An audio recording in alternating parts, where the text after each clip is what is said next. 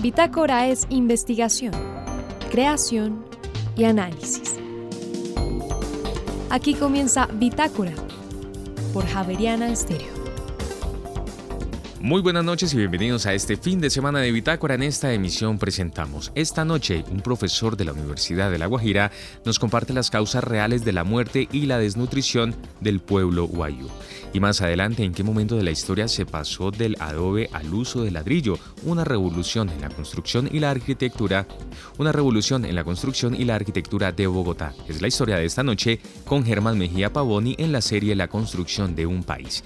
Y por otra parte, a través del programa Bogotá es más, se entregarán 200 becas, esto para fortalecer el sector de la cultura, el sector patrimonial y el de la creatividad. Desde la Secretaría de Cultura, Recreación y Deporte de Bogotá nos cuentan la historia. Y finalmente, para activar la memoria y la defensa de los territorios, en la Universidad Javeriana se desarrolló la aplicación Mi Finca y en esta misión nos comparten esta experiencia. María Fernanda Gutiérrez, José Vicente Arismendi, Laura del Soldaza, Juliana Sánchez y quien les habla Juan Sebastián Ortiz, estaremos con ustedes durante esta hora de Bitácora. Bienvenidos. ¿Cuáles son los factores que inciden en la muerte y en la desnutrición del pueblo guayú? Para contestar esta pregunta estoy con el profesor Jairo Rosado aquí en la Universidad de La Guajira. Él es profesor titular investigador de la universidad y es un experto en este tema. Profesor Jairo Rosado, bienvenido a Bitácora, ¿cómo le va? Eh, buen día, Fernanda. ¿Y usted cómo está? Es un placer tenerte. Óigame, Usted ha trabajado, eh, siempre hemos oído con, eh, muchos, muchos comentarios y muchas noticias sobre la muerte de los guayú, la desnutrición de los guayú. Usted ha estudiado este tema. ¿Cuáles realmente los factores que inciden en este problema? Bueno, para llegar a esto, lo primero que hice fue visitar casi 200 comunidades de los cuatro municipios del norte de La Guajira, el más extenso, Uribia. Y allí pude contactar a través de un mapeo conceptual que es, los llama, es la llamada entrevista con líderes y autoridades a través de 20 preguntas, como qué comían antes, qué comían ahora, si se reciben ayuda del gobierno, cuántas veces comen al día, qué Es decir, una cantidad de información argumentada que me permitía eh, más o menos soslayar eh, el estado de ello. Pero eh, esta iniciativa de desnutrición y muerte de los guayú, yo sabía que tenía que llegar un día a su solución y por eso me adelanté 15 años adelante. Me construyeron unas instalaciones aquí en la universidad, gracias al doctor Carlos Robles, eh, para hacer todas las investigaciones posibles aplicadas al problema que tiene ellos. Eh, hice eh, compostaje de plantas nativas con vermicompost de macroalga porque es un compuesto eh, eh, ecológico que tiene la capacidad grande de recuperar los suelos degradados.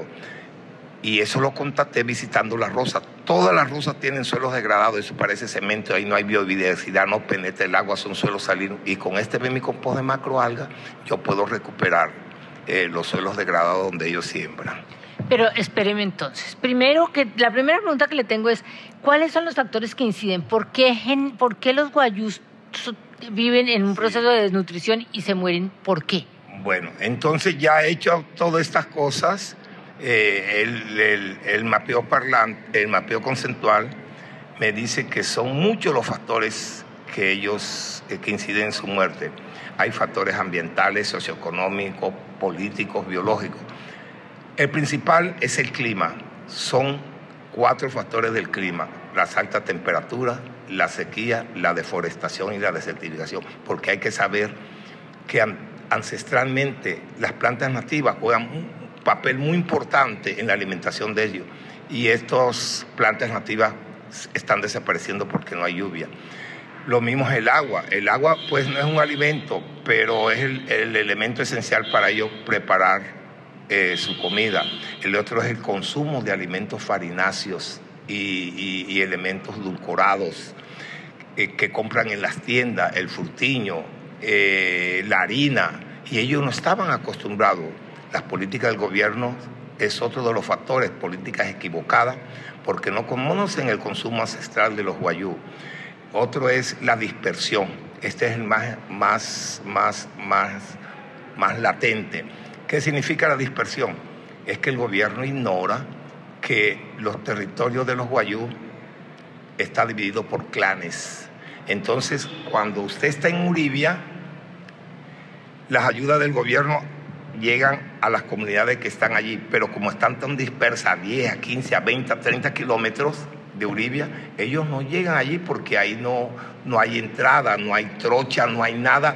Entonces, ¿a dónde consiguen el alimento? No pueden conseguirlo porque tendrían que caminar cuatro horas para llegar a Uribia y cuatro horas, pues serían ocho, se llevarían el día para comprar en una tienda.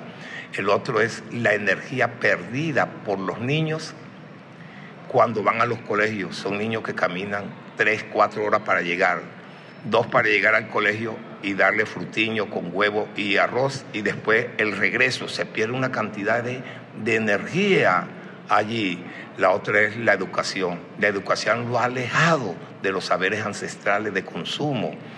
La penetración de los arijunas es otro de los factores importantes. ¿Por qué? Porque todos los poderes, los conocimientos en lo médico y de, y de nutrición se han perdido y cada día pues avanza más la alimentación de alimentos farináceos. Eso ha llevado que el colesterol y el azúcar sean uno de los factores que más están matando a los niños. Y la otra es que pues no tienen que comer, no hay ninguna ayuda del gobierno. Entonces ante esto eh, yo hice las investigaciones y tengo las las aplicaciones apropiadas en los centros educativos que albergan más de 300 mil niños en toda la Guajira. Eh, capacito a los profesores y a los niños, ¿sí? En las innovaciones tecnológicas productivas que practiqué aquí por 15, 16 años. El 80% del agua se minimiza y no utilizo suelo porque están degradados, sino que utilizo una técnica aprendida en La Habana, seis veces estuve allá, y es un suelo artificial que yo fabrico mediante las hojas nativas y las algas marinas que están aquí en la costa. Se lo meto a las lombrices y produzco un suelo que tiene fertilidad cuatro veces más que un suelo fértil. Y la principal propiedad es que, que, que, que, que incentiva a la planta a crecer un metro más de lo normal. Entonces eso se lo voy a enseñar a los profesores y a los niños en los centros educativos para que ellos sean los que se apropien de ese conocimiento y produzcan sus alimentos. Pero ellos muchas veces están en la mitad del desierto, están en zonas donde no tienen fácil el mar para agarrar las algas o están en zonas muy desérticas. ¿Cómo? cómo... No, no, no. Eh, las algas están aquí en este centro costero. Yo voy a hacer, yo voy a hacer la, la prueba en el, en el centro educativo para que sirva de réplica, para que vengan los líderes, ¿sí? Pero cuando no hay alga porque están alejados, eso se puede hacer con las hojas verdes y, los residuos orgánicos que pueden conseguir en los centros, en Uribia o en alguna parte, o los residuos orgánicos de las plantas. Da la misma, lo que pasa es que con macroalga es más efectivo, pero es, es un compostaje que se puede hacer con cartones, papeles, hojas secas, hojas verdes, pedazos de carbón, de planta, cortezas. Eh, a lo largo de, las, de los años, la desnutrición eh, y la muerte en los guayú ha sido un problema de Colombia por muchos años. Por, y usted ya me dijo las, los motivos por los cuales eso sucede. ¿Por qué, ¿Por qué llevamos tantos años sin solucionarlo? Bueno, eh, yo estoy con, de acuerdo con Marta Cano y Van der Harmen en su estudio, que dicen que la principal causa, la principal causa de la muerte y desnutrición los guayú son las políticas equivocadas del gobierno, porque el gobierno no conoce nada de su consumo ni de su comportamiento ancestral. Entonces, lo que ha hecho el gobierno es incrementar la muerte. Ellos hablan de 4.778 muertos en, en, cinco años. Yo hablo de más de 20.000 en los ocho años que dicen ellos. ¿Por qué? Porque los guayú, por su costumbre, los niños lo entierran el mismo día y en esas comunidades alejadas ellos no se dan cuenta ni tienen cifra, entonces quieren implementar una alimentación con los PAI y con el Instituto Colombiano de Bienestar Familiar, dándole frutiño, huevo y arroz. Por ahí no es definitivamente. por ahí no es. Hay que recuperar los saberes ancestrales de consumo, reactivar sus rosas ante esta propuesta que yo le digo. Y se va a dar cuenta que en el Centro Educativo número 11, donde voy a implementar ese proyecto de aproximadamente 300 millones, ahí va a haber buena comida. Porque le produzco cebolla, cebollín, tomate, pepino, eh, eh, lechugas en cantidad y yo no utilizo suelo. Solamente con arena de río gruesa y con cascarilla y una solución nutritiva que yo preparo a partir de mi compost de macroalgas, las plantas producen más y crecen más y saben más ricas. Y con los canteros de organoponía, con el suelo artificial de macroalgas y, y, vermicompost, le voy a producir los cuatro elementos que consumen ellos, en su orden, según el, mapeo, el, las conversaciones contigo con las autoridades. Maíz, frijol, auyama, melón o patilla. Eh, las comunidades guayú reciben eso, es decir, no forma parte de su cultura normal, ¿lo reciben fácil? Es que esto forma parte, el maíz, el frijol, la auyama, el melón forma parte de su consumo ancestral, porque eso fue lo que reveló la encuesta. La parte de las hortalizas es cuando el centro tiene su, su cocina con las muchachas, le van a preparar, supongamos, chivo, pero chivo necesita añadirle algunos, algunas hortalizas. Y, y, creo que lo van a aceptar porque los niños ahí están muy desnutridos, desnutridos desnutridos tienen... Pero los chivos también están desnutridos. Es que también había, es que eh, este proyecto contempla proteína animal a través de tilapia de 3 a 4 toneladas cada 6 meses. Y contempla el, el, forraje verde hidropónico para los chivos, para que estén gordos, también contempla eso. Pero usted necesita buena plata para hacer todo esto, ¿de dónde la va a sacar? No, 300 millones de pesos basta. Yo creo que es suficiente tocando eh, puertas como la que usted me ofrece, porque el gobierno debe ser, debe ser el Estado que patrocine esto, porque son aquí 24 centros educativos. Si son a 300, casi son 7 mil, 8 mil. ¿A cuánto nos va a beneficiar? Casi a 250 mil niños. Sí, usted tiene toda la razón, profesor Jairo Rosado. Pues nada, le deseo mucha suerte y ojalá que lo logre y que nos vaya contando, porque el, programa, el problema de la desnutrición y de la muerte en niños guayú puede, ser, puede estar también en otros lugares del país y se puede solucionar con la misma propuesta. Es que las, etnias, aquí hay varias etnias, el departamento tiene la mayor cantidad de etnias, pero en el también hay etnias y están en el mismo estado. Entonces esta apropiación del conocimiento, porque son innovaciones tecnológicas productivas que aquí no conocen en Colombia. Yo las aprendí afuera, las modifiqué, las investigué y esa es solución para cualquier comunidad que esté, que esté, que esté en desnutrición. Le agradezco mucho este rato que me dio. Muchas gracias y muchos éxitos. Y ahora en Bitácora, una muestra de la música sin fronteras de Javerian Estéreo. País, Perú. Intérprete Jean-Pierre Magnet. Canción Princesita Huanca. Ya regresamos.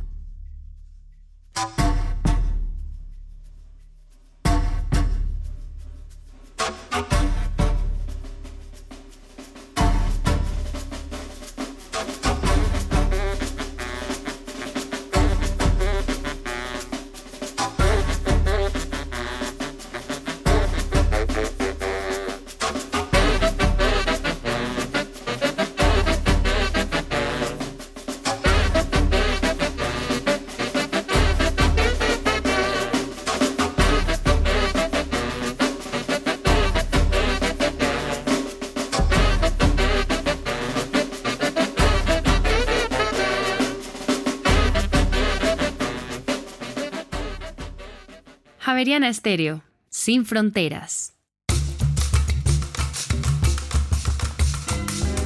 Estoy muy sorprendido de descubrir que en algún momento de la historia de Bogotá y del mundo, en últimas, el ser humano pasó del adobe al ladrillo y eso le dio unas posibilidades a los constructores y a las ciudades de hacer cosas que no se habían pensado con anterioridad.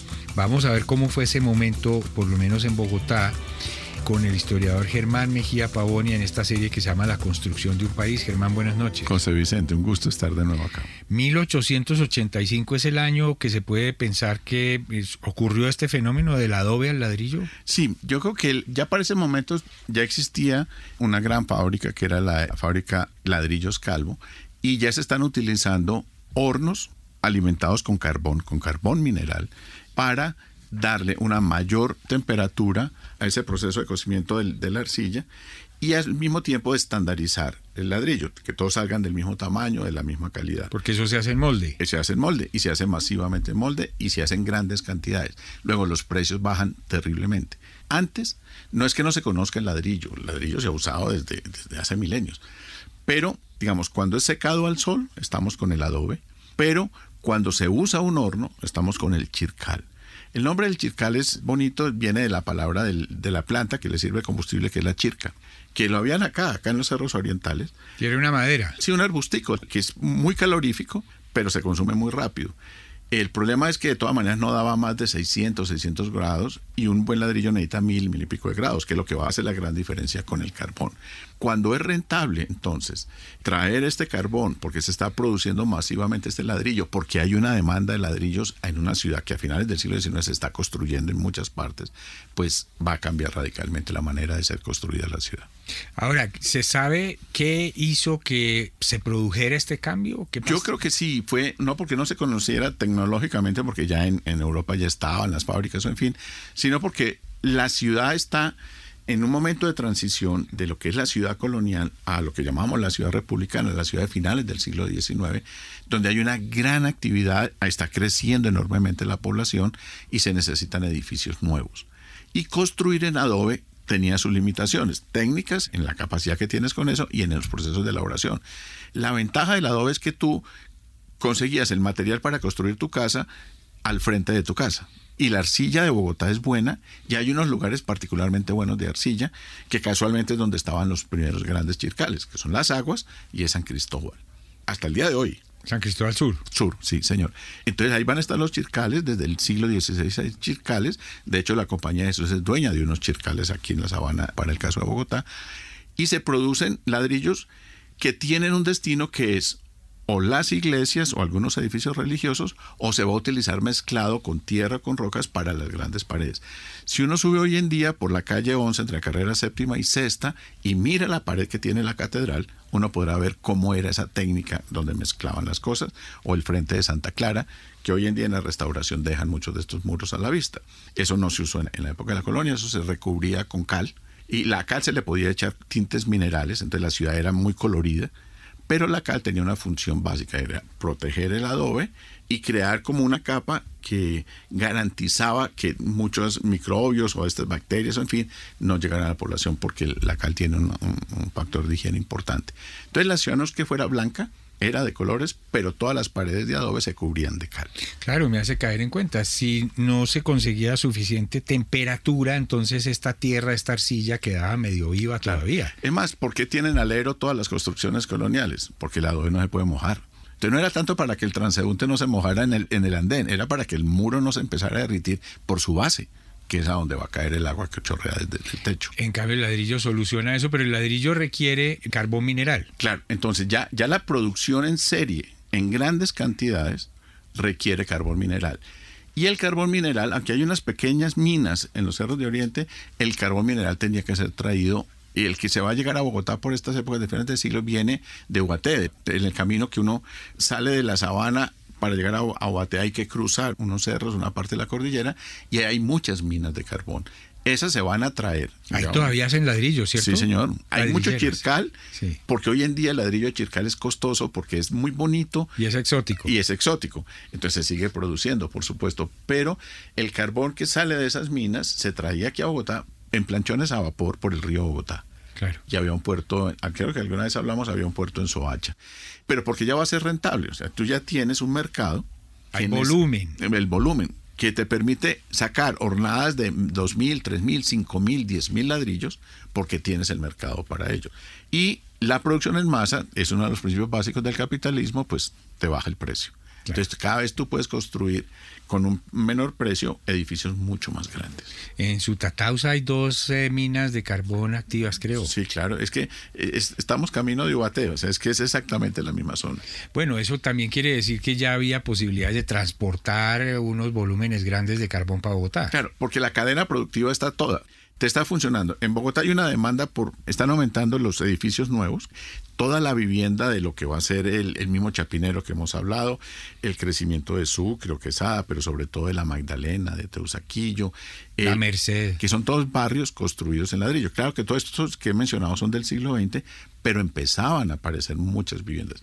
Por ejemplo, las fábricas, las primeras fábricas en las aguas, Fenicia, en fin, son construidas con ladrillo a la vista ya no son en adobe. O sea, en Bogotá empieza a haber una demanda importante que es la que va a generar todo el proceso. Y es, hay un minero sacando carbón porque hay alguien que lo va a recoger y lo va a bajar hasta un medio de transporte que lo va a traer en Bogotá a sitios especiales donde hay comercio de carbón, donde las personas van a ir a comprar, o hay un gran contratista que es los señores Muro, los señores Calvo, que van a comprar en grandes cantidades, que van a producir el ladrillo, que van a salir a vender porque está la demanda. Lo importante en, términos de historia económica es la creación de una cadena productiva, no un producto solo, porque solo por sí mismo no. sí, aquí lo único que había era arcilla. Claro. Y madera, y eso tenía sus limitaciones. Claro. Ahora, la buena calidad de la arcilla te va a producir un buen ladrillo en Bogotá, lo cual es óptimo. Pero ¿de qué te sirve? Con arcilla no vas a llegar más allá de un chircal, que es básicamente la zona donde estás sacando la arcilla, la tienes que moler y entonces tienes el famoso burrito dando vueltas alrededor del, molino este para sacar los bloques, darle forma con una formaleta de esas, ponerlos a secar varios días al sol y ahí tomas una decisión, lo metes al chircal o empiezas a construir con esos bloques. Muy bien, pues ese es el paso del adobe al ladrillo que le permitió a Bogotá pues urbanizarse y, contar con unas eh, construcciones diferentes y sobre todo con unos volúmenes mayores de, materiales de construcción que permitían construir casas más baratas y de mejor calidad. 1885, del adobe al ladrillo, el capítulo de hoy en La construcción de un país, una serie que transmitimos todas las semanas en Bitácora y está disponible en nuestra página web. Historiador Germán Mejía Pavoni, muchas gracias, hasta la próxima. José Vicente, que estés muy bien, muchas gracias.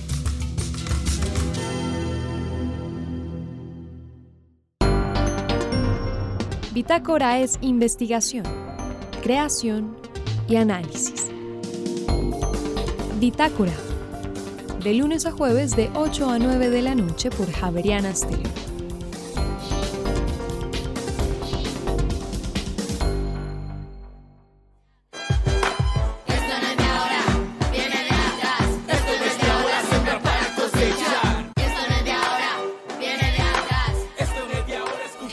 Estamos oyendo es parte de un app. Un eh, eh, estudio de investigación nos llevó, llevó a la investigadora principal a eh, visitar una región en el sur del Cauca, en el norte del Cauca, y hace una, app para mostrar las para recordar, traer las memorias y, por la lucha y la defensa de los territorios. Isabel Cristina Tobón es arquitecta, es profesora de la, Facultad de Arquitectura, tiene una maestría en gestión ambiental y un doctorado en ciencias sociales y en su tesis doctoral em, construye este, em, este, ¿cómo se llama? Es un eh, producto audiovisual eh, para reconstruir las memorias. ¿Estoy en lo correcto? Profesora Isabel Cristina, bienvenida a Bitácora. Muchas gracias María Fernanda, encantada de estar aquí y de compartir con todos los resultados que hemos tenido de un proceso de investigación de largo aliento. El proceso empezó con mi investigación doctoral y ha tenido varios brazos o varios hijos. Uno de esos brazos de la investigación fue este proceso de investigación-creación, una convocatoria que se abre desde la Vicerrectoría de Investigación de la Universidad Javeriana con fondos de Banco Santander.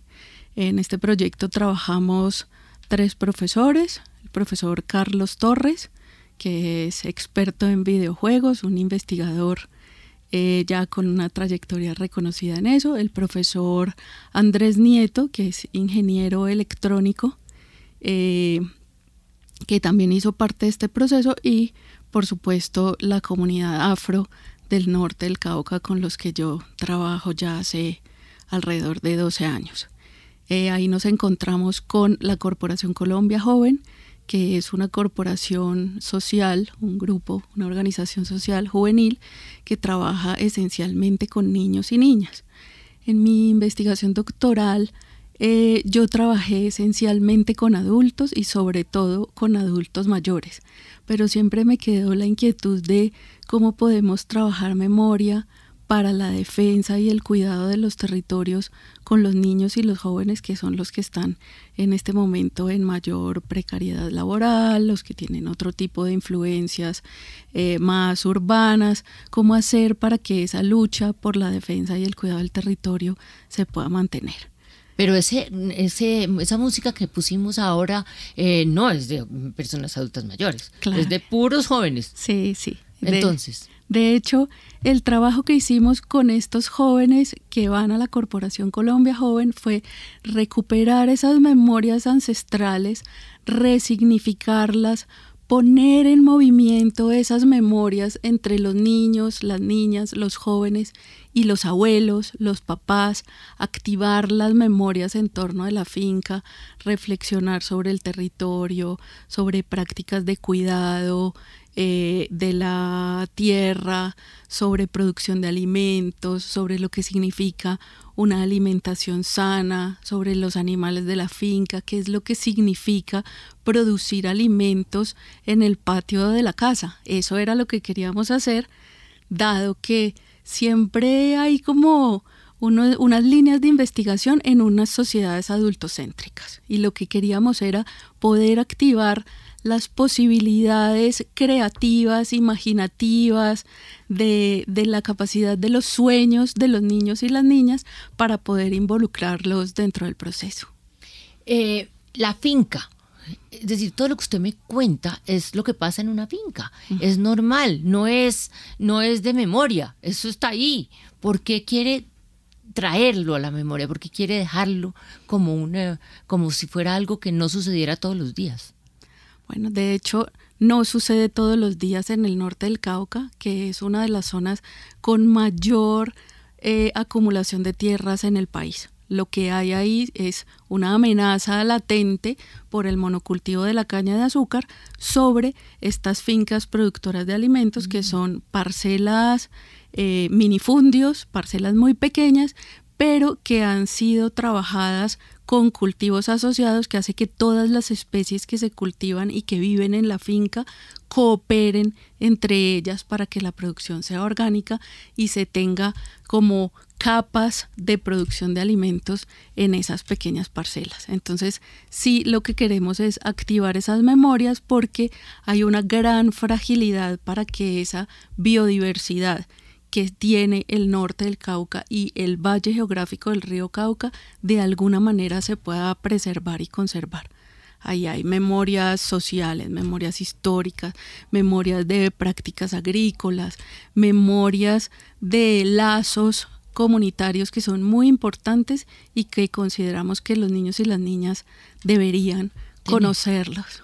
Y entonces ustedes se van para la zona, estudian todo eso que usted me está contando, concluye y construyen una app.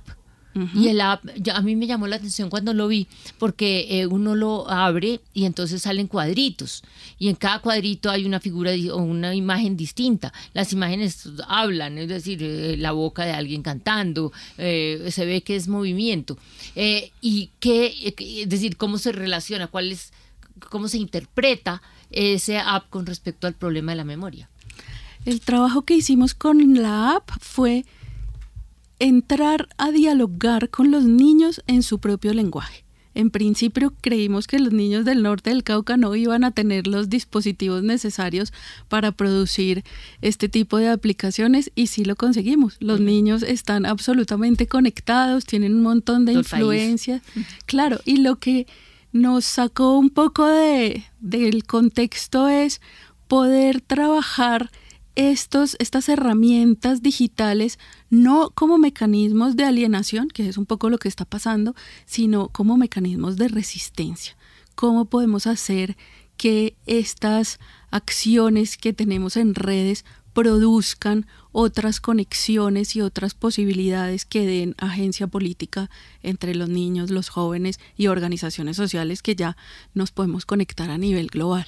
Entonces ahí hay una intención y es poder hacer en esa lucha tan desigual por la tierra, por el territorio, poder entender que enredados con otras organizaciones fuera y dentro del país podemos hacer resistencia a ese despojo eh, del territorio que se está dando en muchos lugares. Pero me quedé por fuera del app. ¿El app cómo le ayuda?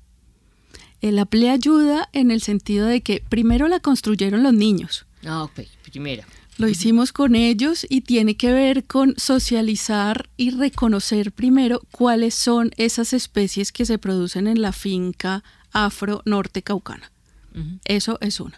Luego, poder interactuar con las herramientas digitales de creación a partir de narraciones, de historias, de, memorias, claro, y también de música. Esta música que incorpora la tradición de los violines caucanos es muy importante porque tiene que ver con ese arraigo que desde la colonia se tiene a nivel musical cuando eh, los esclavizados que salieron de las haciendas coloniales, crearon los palenques, se llevaron semillas para sembrar alimentos y esa digamos que es como la primera memoria que se tiene de la finca tradicional afro norte caucana.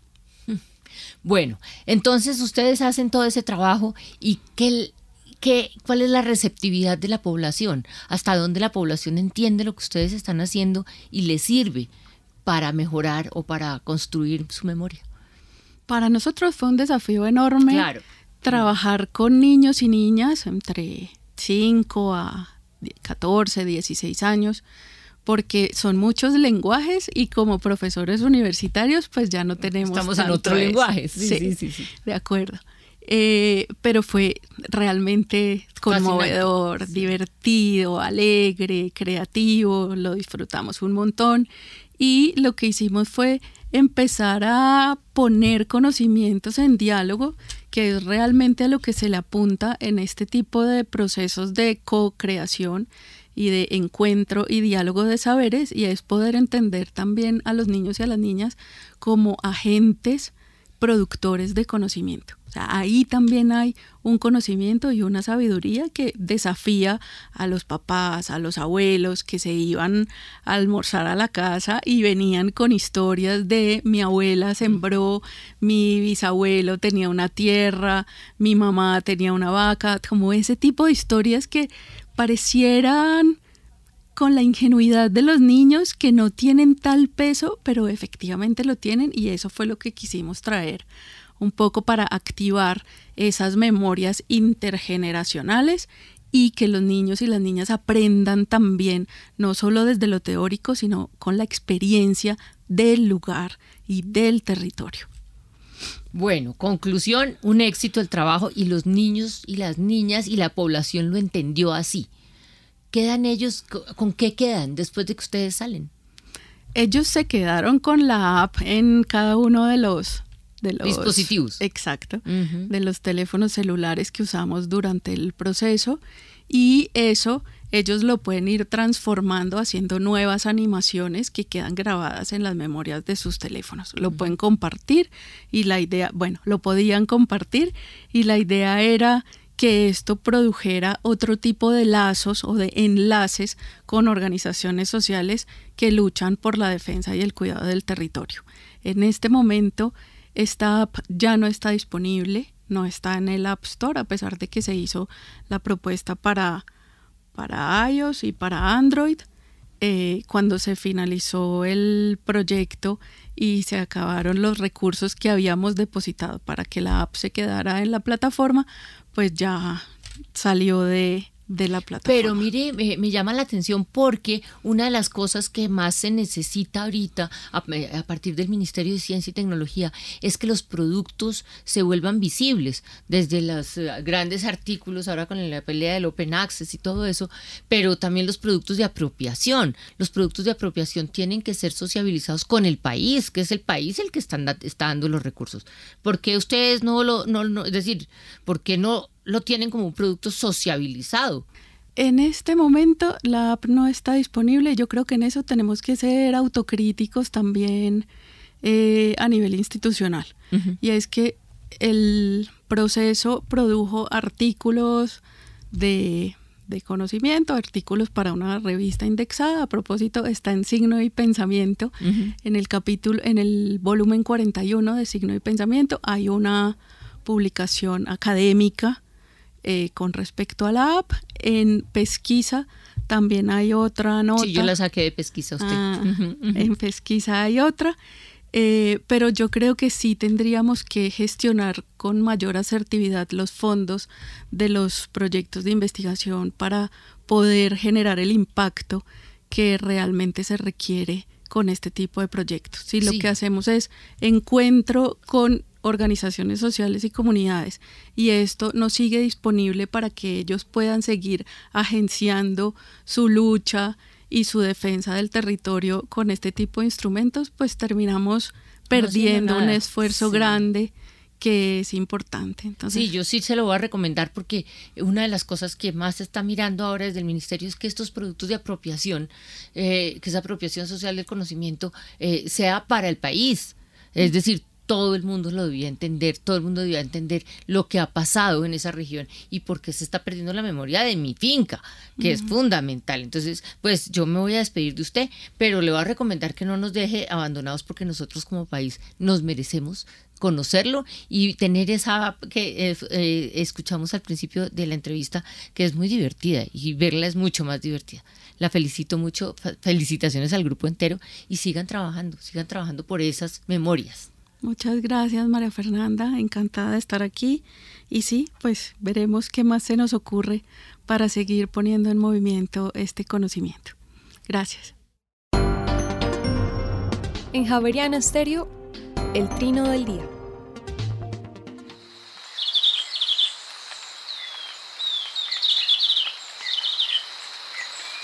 El verderón castaño que oímos trinar no llega a medir más de 12 centímetros tiene la cabeza rojiza y el cuerpo y las alas de color oliva claro. Se puede observar en la serranía de Perijá, en los límites entre Colombia y Venezuela. Vive en pareja y forma grupos mixtos con otras especies. Rara vez vuela por encima del bosque, prefiere quedar protegido bajo las copas de los árboles. El trino del verderón castaño forma parte del Banco de Sonidos de Aves Colombianas recopilado por el Instituto von Humboldt y la Universidad de Cornell. Actualmente se encuentra abierta una convocatoria para ser parte de un espacio eh, de propuestas en el que se busca incentivar el arte, el patrimonio cultural de nuestra ciudad y por supuesto la creatividad y la cultura de Bogotá. Se trata del programa Bogotá es más que está eh, liderado por la Secretaría de Cultura, Recreación y Deporte y esta noche está con nosotros la directora de Fomento. Es por eso que queremos saludar a Liliana Pamplona. Muchas gracias por estar con nosotros en esta emisión de Bitácora y bienvenida a Javeriana Estéreo. Juan, muchas gracias por esta invitación y un saludo a toda nuestra audiencia. Muy bien, Bogotá es más, es un espacio que busca fortalecer, eh, eh, difundir, divulgar em, la cultura, el arte, la creatividad y el patrimonio cultural em, de nuestra ciudad. ¿A partir de qué ideas y a partir también de qué necesidades desde la Secretaría ustedes identificaron que era necesario impulsar estos temas? Pues Juan, muy importante tu pregunta realmente nosotros a través de nuestras diferentes ofertas de fomento hemos identificado unas necesidades de mm, poder eh, afianzar las capacidades relacionadas con la dirección de proyectos culturales, como tú dices, en cualquiera de las áreas artística, patrimonial, cultural. Eh, aunque siempre ha habido articulaciones entre nuestros agentes, nos hemos dado cuenta, por ejemplo, que en la visión de la sostenibilidad, no solo desde el punto de vista financiero, sino de poder potencializar y generar intercambios, trabajo colaborativo entre las diversas iniciativas y proyectos, permiten que se fortalezcan y a veces suma mucho más que la gestión de recursos financieros, porque les permite consolidarse en el tiempo, eh, compartir experiencias. Entonces, estos son, digamos, parte de las temáticas que también queremos promover a través de nuestro programa Bogotá es más.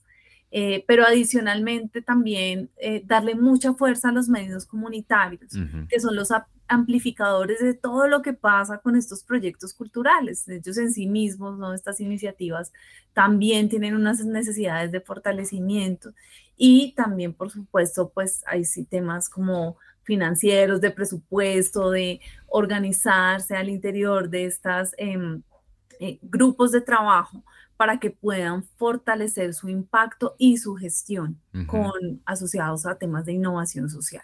Tengo aquí dentro de mis apuntes, Liliana, que son 200 becas las que hacen parte de este programa que se van a materializar. ¿De qué forma? Sí. Entonces, pues aquí lo, primero que tenemos que mencionar es que logramos hacer una alianza estratégica con la Universidad Jorge Tadeo Lozano. Esas becas es para cualificarse en los temas que ya les mencioné y son 100% financiadas.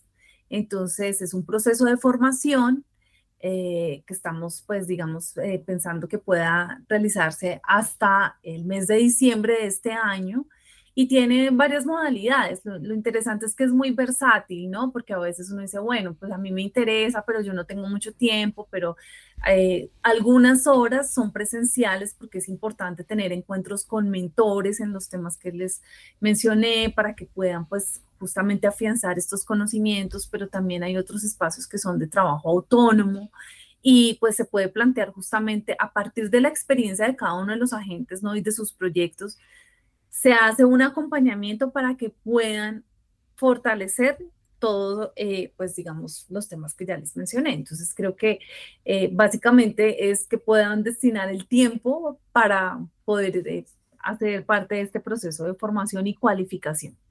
Eh, me quedó sonando algo que usted mencionaba, es que generalmente cuando se va a formular un proyecto, casi que el gran desafío eh, siempre es el tema presupuestal. Sin embargo, ustedes le apuestan también reconociendo otros retos y desafíos que supone la gestión cultural, por ejemplo, y artística de mm, nuestra ciudad. En el, en el campo como tal, los gestores eh, culturales y artísticos de la ciudad manifiestan también, digamos, esta necesidad en relación con un apoyo que se necesita en relación con la gestión, relación con la temática, en relación con el mismo desarrollo del proyecto?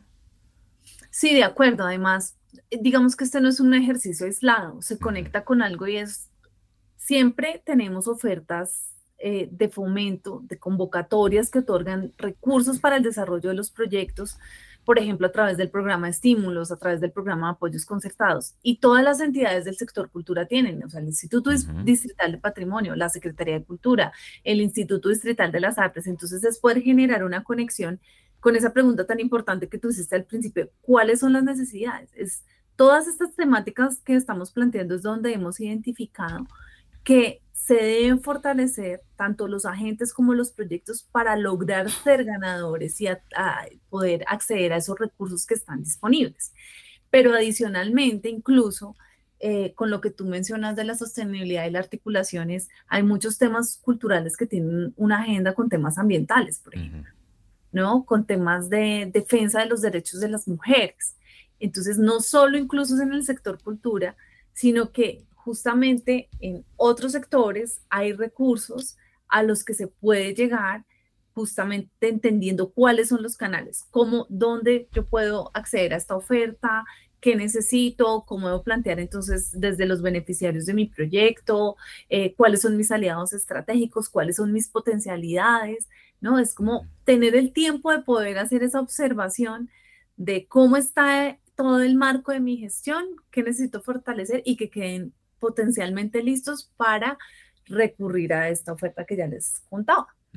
De acuerdo con esta conversación, muy seguramente los eh, primeros beneficiados de este programa Bogotá es más serán los gestores culturales y aquellas eh, personas encargadas de llevar a cabo estos espacios y propuestas culturales y artísticas en la ciudad, pero yendo un poco más allá, en últimas los beneficiados seremos todos los ciudadanos que podremos acceder a, una, a unos escenarios culturales mucho más fortalecidos, mucho más consolidados, a unas propuestas artísticas mucho más desarrolladas también, ¿verdad? Así es, así es, Juan. Y, hay muchos gestores sociales, como te decía, incluso ambientales, pues tienen también toda la connotación de un, gestor em, cultural. Y también desde la visión que hemos querido ampliar en, en, el último tiempo es pues el fomento no solo para aquellos que hacen arte, aquellos que son especialistas en patrimonio. Hay convocatorias que están abiertos a el diálogo con la ciudadanía y la sociedad civil. Entonces, personas que tengan propuestas eh, innovadoras pueden presentarse a nuestras convocatorias, no está completamente restringido. Entonces, o quienes se quieran acercar también a estos temas, podrían empezar haciéndolo a través de esta oferta de Bogotá es más y la cualificación, digamos, que estamos promoviendo en este momento. Pues es muy interesante, estamos hablando esta noche con Liliana Pamplona, quien es la directora de fomento de la Secretaría de Cultura, Recreación y Deporte de Bogotá. ¿Cómo hacen las personas entonces, eh, Liliana, para postularse y que puedan ser parte de este programa Bogotá es más y que puedan ser eh, beneficiarios de alguna de estas 200 becas? Pues es muy sencillo, deben ingresar a www.bogotaesmas.com Allí inmediatamente encuentran la información y el link de inscripción. La inscripción es muy sencilla, es llenar un formulario con unas preguntas que realmente yo creo que este diligenciamiento no toma más de 40 minutos. Si uno se siente hacer el ejercicio juicioso y con esto pues ya eh, pueden ser uno de los potenciales beneficiarios de las 200 becas.